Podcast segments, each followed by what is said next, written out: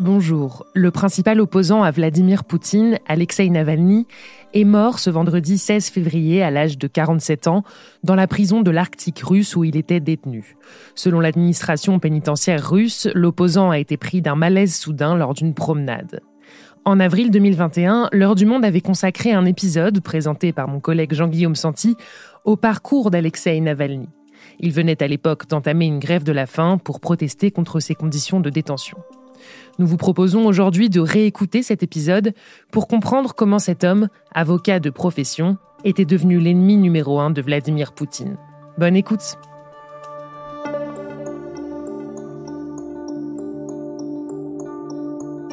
Bonjour, je m'appelle Jean-Guillaume Santi et il est l'heure du monde.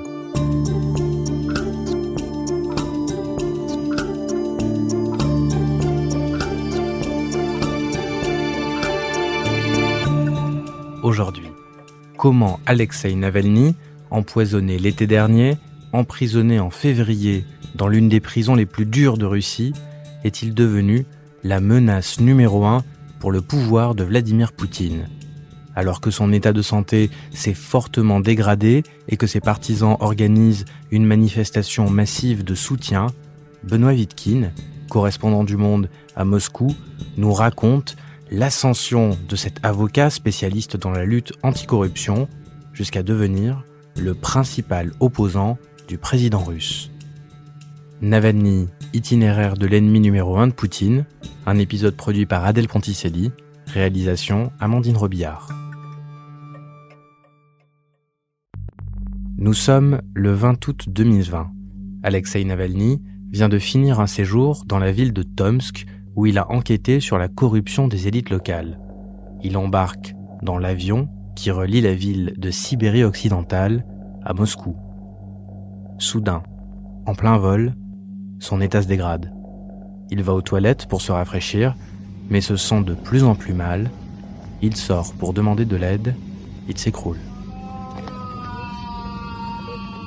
Les autres passagers assistent impuissants à ses râles de douleur.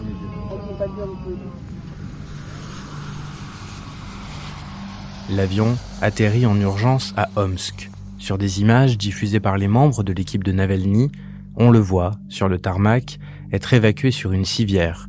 Il est transporté vers l'hôpital numéro 1 de cette ville de Sibérie. Inconscient, il est plongé dans le coma. Alexei Navalny échappe de justesse à la mort.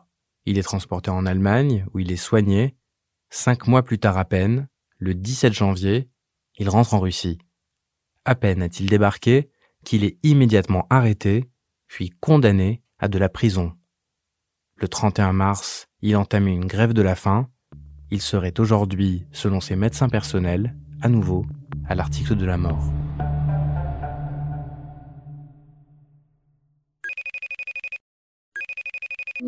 Salut Benoît. Salut Jean-Guillaume. Benoît, tu es à Moscou actuellement. Pour commencer, est-ce que tu peux nous dire qui est Alexei Navalny? Oui, commençons de façon euh, sommaire. Hein. C'est un, grand gaillard euh, blond euh, qui fait plus d'un mètre 90, qui a 44 ans. Il est le fils d'un militaire. Il a une formation de juriste. Il a commencé sa carrière comme ça, mais en réalité, le, le Navalny qu'on connaît a commencé très très jeune à militer contre Poutine. C'est vraiment sa ligne directrice numéro un.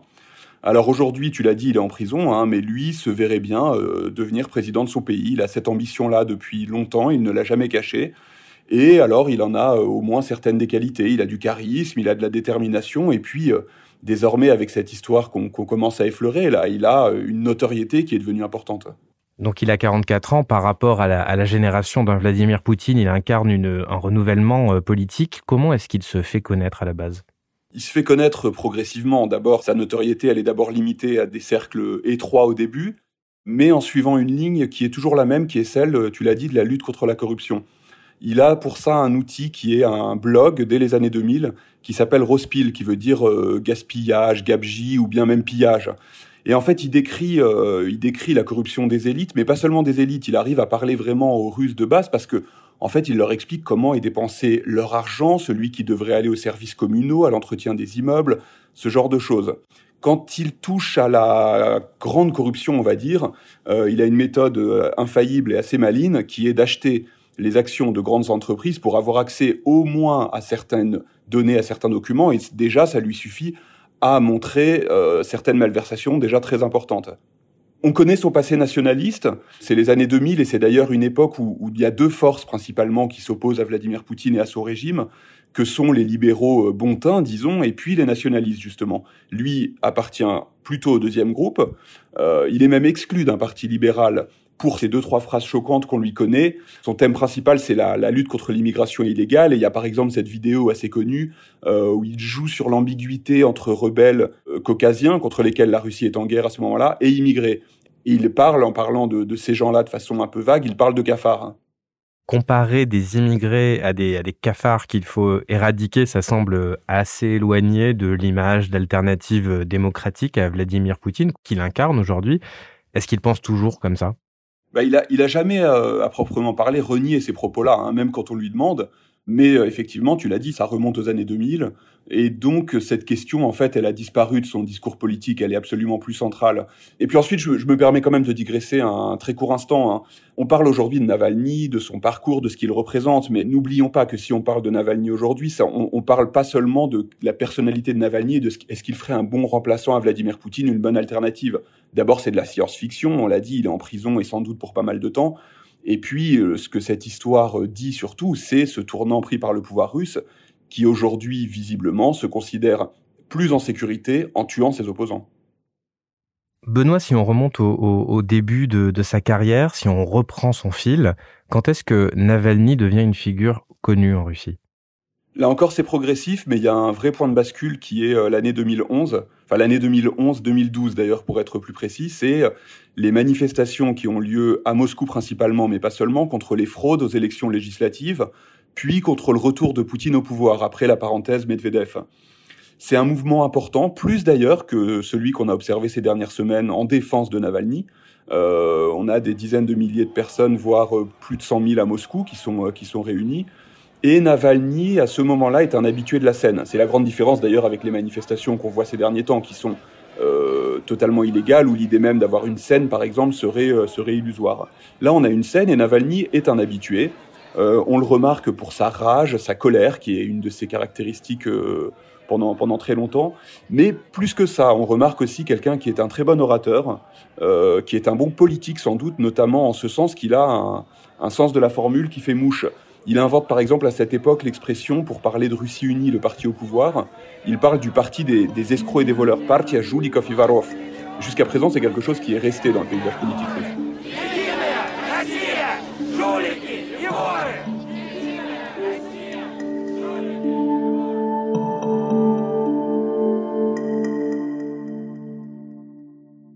À ce moment-là, dans ce point de bascule de 2011, il devient un, véritable opposant crédible, mais ça reste un opposant parmi d'autres. C'est ça, il n'a pas encore l'envergure qu'il a pris aujourd'hui.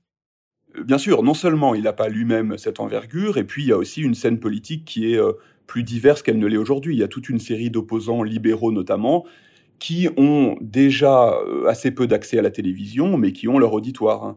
L'étape d'après, euh, ce serait les élections municipales de 2013, les élections municipales de Moscou. Euh, Navalny se présente à la mairie, et c'est d'ailleurs la première et la toute dernière fois que le pouvoir va le laisser participer à une élection. Et, et pour cause d'ailleurs, on peut, on peut comprendre pourquoi, le pourquoi de cette réaction, c'est que Navalny, sans accès aux médias et en faisant campagne uniquement dans la rue et sur Internet, obtient 27% des voix au premier tour, ce qui est plutôt pas mal. Peu de temps après, il a droit à sa première condamnation pénale pour des détournements supposés. On peut supposer que le pouvoir euh, trouve à l'époque encore ça trop risqué de l'envoyer en prison. En revanche, cette première condamnation, déjà, elle suffit à le rendre inéligible pour un certain nombre d'années. Benoît, maintenant que Navalny est devenu un, ennemi sérieux, je suppose que peu à peu sa, sa vie se met à changer. Est-ce que tu peux nous décrire à quoi ressemble son quotidien? Ben, On a toujours ce paradoxe qui est quand même assez frappant. Euh, dans les médias, il n'existe pas. Parfois, quand euh, l'actualité est vraiment euh, inévitable, on parle de ses proches, de ses alliés, et toujours de façon euh, très très très négative.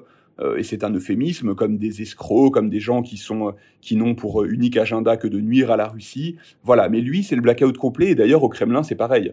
On sait que Poutine, jusqu'à aujourd'hui, n'a jamais prononcé son nom. Et puis, ce paradoxe, pourquoi? C'est qu'à côté de ça, en fait, on a un pouvoir qui, euh, pas seulement ces derniers mois, mais depuis déjà des années et des années, fait très très attention à Navalny. Euh, on sait qu'il est évidemment surveillé en permanence par le FSB, les services de sécurité. La justice ouvre en permanence des affaires contre lui. Il enchaîne les peines de prison courtes à cette époque-là, euh, mais qui fait que depuis 2011, avant les condamnations récentes, là, il a déjà passé près de 250 jours en prison et à peu près autant assigné à résidence. Et puis son quotidien, c'est aussi son quotidien et celui de sa famille d'ailleurs. Euh, c'est aussi des provocations un peu permanentes. Dès qu'il sort de chez lui, euh, il y a des provocateurs qui lui tombent dessus pour essayer de le faire déraper, pour l'attaquer sur euh, des sujets vraiment très variés. Hein. Lui demander alors Alexei, t'as pris de la cocaïne ce matin, des choses comme ça. S'il est à ce point volontairement quasiment effacé hein, dans, les, dans les médias officiels russes, comment est-ce qu'il continue à faire parler de lui? Eh ben, son arme principale, c'est YouTube. C'est vraiment sa plateforme numéro un et c'est là où il diffuse ses enquêtes anticorruption le principe, euh, au fur et à mesure de son ascension, va rester le même. C'est des enquêtes fouillées, sérieuses, reconnues comme telles, mais au fil euh, des années, il y ajoute un sens de la mise en scène. C'est-à-dire que c'est des vidéos où il y a de l'humour, euh, où il essaye de faire passer un message positif, pas seulement celui de la dénonciation de la corruption. À minima, la, la méthode qui va le rendre célèbre et qu'il utilise beaucoup, c'est de montrer les propriétés des gens dont il dénonce le style de vie, l'hypocrisie, que ce soit les, les, fonctionnaires au pouvoir, les chefs des, des grandes entreprises russes amis de Poutine. L'exemple type de ce genre de pratique, de cette façon de faire, c'est, euh, ce serait 2017 sans doute, ce gros coup qu'est la vidéo sur Dimitri Medvedev, qui fut président, qui est redevenu Premier ministre. Et là, Navalny montre tout. Ses yachts, ses maisons, ses villas, ses domaines viticoles, jusqu'en Italie. Il montre aussi les documents offshore, les montages offshore, derrière lesquels sont cachées toutes ses possessions, les fondations qui les abritent. Et quel est l'impact de cette vidéo? Là encore, c'est là où Navalny va se révéler assez habile, c'est qu'il arrive à transformer l'indignation. Alors, je n'exagère rien, l'indignation, elle est limitée aux gens qui regardent ces vidéos, aux gens qui ne s'informent pas par la télévision, et encore à l'intérieur de cette catégorie, par ceux qui, ont envie de s'indigner, on va dire. Mais donc il arrive à transformer l'indignation de cette frange de l'électorat, notamment les jeunes, en action politique. Il organise tout simplement à travers toute la Russie des manifestations, c'est quelques dizaines de milliers de personnes, euh, et c'est, je pense, le, le début de l'engagement de toute une génération qui continue aujourd'hui à soutenir Navalny.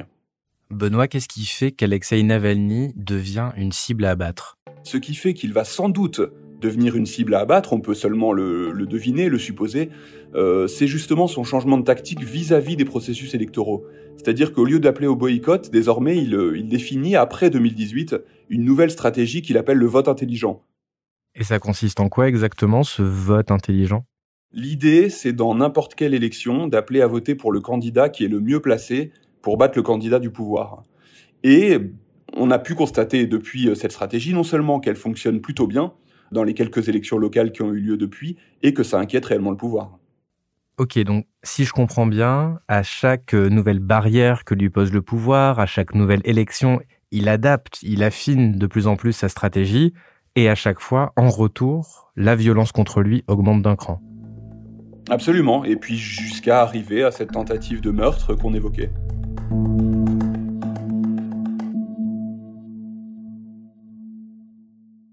Ok, alors justement, reprenons les événements là où nous les avions laissés. Navalny est dans le coma, il est pris en charge par l'hôpital d'Omsk. Qu'est-ce qui se passe ensuite?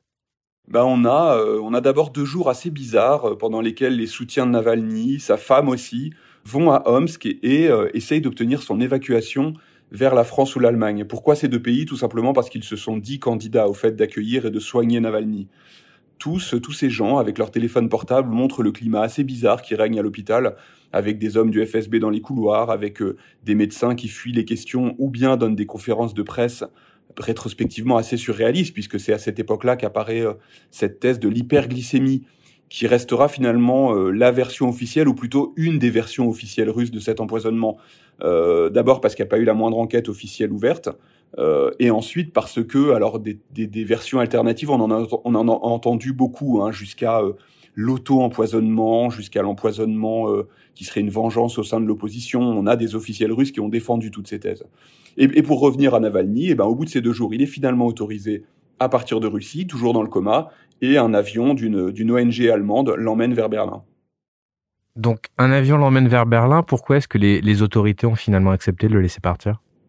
Bah ça, c'est un des points les plus mystérieux. Euh, c'est pas très étonnant d'ailleurs que dans une affaire aussi extraordinaire, euh, on ait des mystères qui persistent. La première chose, c'est sans doute que les autorités espéraient qu'il reste en Allemagne après ça, si jamais il guérissait, puisqu'on le sait que l'exil tout de suite euh, diminue entre, entre, en quelque sorte, votre valeur en tant qu'opposant.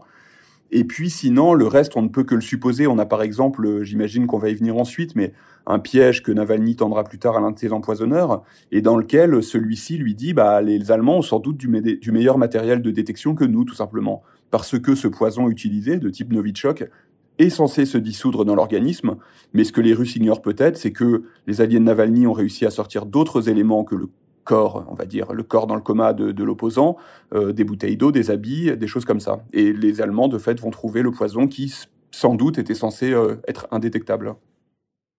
Alors, reprenons le fil de l'histoire. Il arrive donc à Berlin. Qu'est-ce qui se passe ensuite? Ben, Il passe trois semaines dans le coma encore. Puis on a vraiment le feuilleton hein, de sa convalescence que lui-même, avec euh, toujours ce sens politique et de la mise en scène qu'il caractérise, montre sur les réseaux sociaux, notamment avec sa femme. Et puis peu à peu, euh, il retrouve ses moyens. Et là, notamment, il y a plusieurs coups d'éclat. Il y a d'abord euh, cette enquête à laquelle il participe, cette enquête de presse, qui montre le rôle d'un commando du FSB composé d'experts de, en armes chimiques et de médecins qui le suit dès 2017, qui le suit dans tous les déplacements où il dort loin de chez lui. Certains de ses membres sont présents à Tomsk, la ville où il est empoisonné, au moment où il est empoisonné. Le deuxième coup d'éclat, c'est quand euh, il piège l'un des membres de ce commando en l'appelant au téléphone et en lui faisant confesser son rôle dans l'empoisonnement. On a une équipe du FSB, c'est-à-dire les, services de sécurité russes, qui le suit depuis 2017 et il arrive à piéger euh, l'un de ses membres. C'est une histoire assez dingue. Comment il s'y prend? Bah, il s'y prend de façon euh, assez simple. Alors d'ailleurs, il y en a plusieurs qui lui raccrochent au nez, hein. soit qui comprennent qu'il y a quelque chose de pas clair, euh, soit qui se méfient. Et puis il y en a un. Alors Navalny se fait passer pour pas son supérieur hiérarchique, mais quelqu'un de plus haut gradé que lui, d'une structure différente, qui fait le débrief de l'échec, de l'échec de l'empoisonnement. Et qu'est-ce qu'on apprend dans cette enquête? Ce qu'on apprend, c'est plutôt des confirmations, c'est-à-dire que euh, si l'avion n'avait pas atterri, c'est ce que dit euh, le Konstantin Kudryavtsev, l'agent piégé, si l'avion n'avait pas atterri, Navalny serait mort. Euh, et puis, on a surtout des détails sur son rôle, qui est un rôle assez assez mineur, mais pas de chance, assez humiliant là encore. cet agent est celui qui est chargé d'aller à Omsk euh, récupérer à l'hôpital les habits que portait Navalny au moment de son hospitalisation, et notamment on lui dit euh, lave, lave les habits, et notamment fais très attention au slip, où l'on suppose de cette euh, explication que c'est là où le, où le, poison était placé. Et donc l'agent explique qu'il a très consciencieusement lavé le slip de Navalny. Après la publication de, de, de cette enquête, de ce piège de, du FSB, que font les autorités russes? Mais elles préviennent assez clairement que s'il rentre, il sera arrêté en vertu, alors c'est quand même là encore euh, pas très glorieux dans le sens où ce qui est mis en avant et ce qui servira plus tard à la première condamnation de Navalny, c'est le fait que pendant sa convalescence, il n'a pas respecté les termes de son contrôle judiciaire dans le cadre d'une ancienne procédure, l'affaire dite Yves Rocher. Lui, euh, et là encore spirale, pourquoi? C'est que lui euh, ne peut évidemment pas se défiler et que dès la fin du mois de décembre, il annonce qu'il rentrera en Russie. Il est prêt à risquer sa vie et sa liberté quelque part pour rentrer en Russie au lieu de rester en sécurité en exil. Pourquoi? Bah, il l'a lui-même dit un peu, et puis ensuite il y a ce qu'on peut imaginer. Alors, euh, je vais peut-être avoir l'air un peu ringard, mais je, je pense qu'on peut euh, aussi ajouter des choses qui touchent à des choix personnels, à des formes de, choix euh, de responsabilité individuelle, d'éthique, d'envie d'être à la hauteur de ce qu'il pense être son rôle, etc. Et puis ensuite, si on s'en tient à son combat politique, il y a deux choses. C'est que lui, on l'a dit, euh, se voit président. Imaginez la casse-prison comme une étape sur ce chemin, ça n'a rien d'absurde, ça chacun jugera. Et puis ensuite, son message principal quand il rentre, c'est de dire aux gens n'ayez pas peur. N'ayez pas peur, opposez-vous ce message, n'ayez pas peur, il est quand même difficilement audible de la part de quelqu'un qui n'aurait pas osé justement rentrer chez lui, même face à la menace d'une arrestation. Et puis il y a aussi autre chose, hein. alors on l'ignore encore au moment où il rentre, mais au moment où son avion atterrit, il a dans ses bagages une grenade dégoupillée toute prête contre le pouvoir. C'est quoi cette grenade? Cette grenade, c'est une nouvelle vidéo, comme celle que lui et son équipe savent faire, mais qui va s'avérer encore plus retentissante que les précédentes, puisqu'elle vise directement Poutine. La vidéo s'appelle Un palais pour Poutine et elle montre le palais que les amis oligarques de Poutine, qui sont en fait c'est les gens qui le suivent depuis le KGB ou depuis la mairie de Saint-Pétersbourg dans les années 90, lui construisent en utilisant euh, les fonds publics, en utilisant l'argent des grandes entreprises qu'il contrôle. Et c'est pour ça que Navalny présente cette vidéo comme le plus gros pot de vin de l'histoire. Elle est convaincante parce que il montre des images. Alors il, le dit lui-même, une partie c'est de c'est du reconstituer sur la base de photos, sur la base de contrats et d'appels d'offres passés par les gens qui s'occupent concrètement de la construction de ce palais, puisque depuis on le sait, et lui-même d'ailleurs le dit dans la vidéo, l'essentiel du palais a été vidé après sa construction pour euh, pour que l'intérieur soit rebâti parce que l'humidité a absolument tout détruit à l'intérieur. L'autre partie euh, importante et assez puissante de cette vidéo, c'est l'espèce de cours d'histoire que Navalny donne à son auditoire, donne aux Russes. Il refait le portrait collectif de tout ce groupe qui, autour de Poutine, a atteint les commandes du pouvoir et est entré avec Poutine au Kremlin. Et tous ces gens qui, euh, dès les années 80 euh, au KGB, dès les années 90 à la mairie de Saint-Pétersbourg, où Poutine euh, faisait déjà des affaires qui ne sont pas très nettes, tout ce groupe-là s'est emparé en quelque sorte des, des gros morceaux de l'économie russe et tient la politique russe.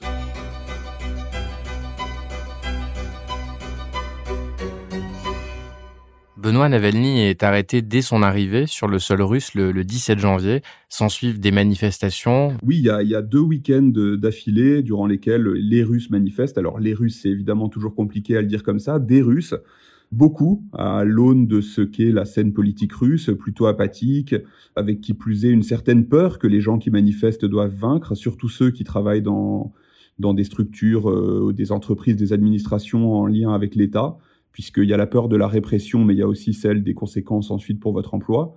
C'est euh, plus de 120 villes dans lesquelles on a des manifestations qui vont de quelques centaines à quelques milliers de personnes.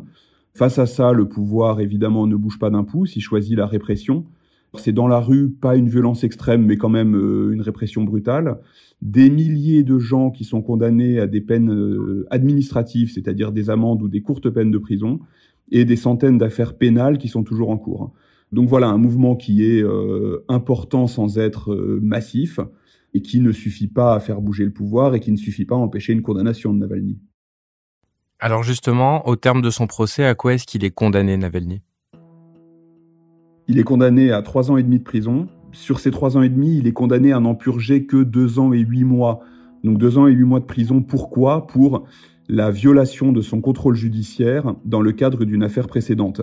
Il y a deux choses très gênantes dans ce verdict. Il y a d'abord, qu'est-ce que c'est l'affaire précédente dont on parle? C'est une escroquerie présumée envers la firme française Yves Rocher, qui elle-même a expliqué ensuite qu'il n'y avait jamais eu le moindre préjudice. Euh, la CEDH a conclu que c'était un procès parfaitement politique. Et ce qui est gênant aussi, c'est que la violation de son contrôle judiciaire, c'est quoi? C'est la période où il est en convalescence à Berlin, durant laquelle, euh, oui, de fait, il ne se présente pas au commissariat comme il en a l'obligation. Et alors Benoît, à quoi euh, ressemblent ces conditions de détention? Navalny le raconte un peu à travers des, messages qu'il fait passer à ses avocats et qui sont ensuite publiés sur les réseaux sociaux. C'est un quotidien extrêmement euh, normé, des appels interminables. C'est par exemple l'obligation de lever les yeux quand il circule dans sa baraque. Euh, c'est l'obligation de regarder la télévision puisqu'il ne travaille pas. Et c'est par exemple encore un réveil par heure chaque nuit. Il est réveillé toutes les heures la nuit. Donc ça, c'est son quotidien et qui maintenant a un peu changé puisque, euh, puisqu'on le sait, il est d'une part malade euh, et d'autre part, il a commencé cette grève de la faim. Et Navalny, dans ce contexte, qu'est-ce qu'il demande? Euh, Navalny, il est en mauvaise santé depuis le, tout début de son incarcération. Il a commencé à se plaindre euh, du dos, des jambes, des mains. Il a des douleurs. Il, euh, il a perdu une partie de la sensibilité de, de ses membres. Il y a par ailleurs beaucoup de cas de tuberculose autour de lui, donc il, lui, il dit qu'il a des douleurs très fortes et il demande à être soigné par des médecins, puisque tout ce qu'il a obtenu, c'est des ibuprofènes et un transfert à l'infirmerie, où il n'y a pas de vrais médecins. C'est pour ça qu'il a lancé cette grève de la faim. Aux effets de cette grève de la faim s'ajoutent ceux de l'empoisonnement, et donc tout ça mis bout à bout, les craintes pour sa vie sont devenues euh, de plus en plus importantes. Ses médecins, voyant ses analyses de sang notamment, euh, craignent pour sa vie, et c'est ce qui a motivé ses proches à lancer cette mobilisation, cette nouvelle phase de mobilisation dans la rue. Merci Benoît. Merci Jean-Guillaume.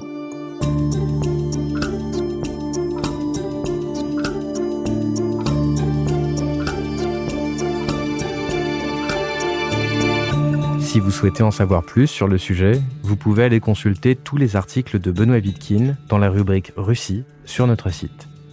C'est la fin de l'heure du monde, notre podcast quotidien d'actualité en partenariat avec Spotify. Retrouvez-nous chaque jour sur lemonde.fr et dans l'application Spotify et abonnez-vous gratuitement au podcast pour ne manquer aucun épisode. L'heure du monde est publiée tous les matins, du lundi au vendredi. On se retrouve donc très vite. À bientôt.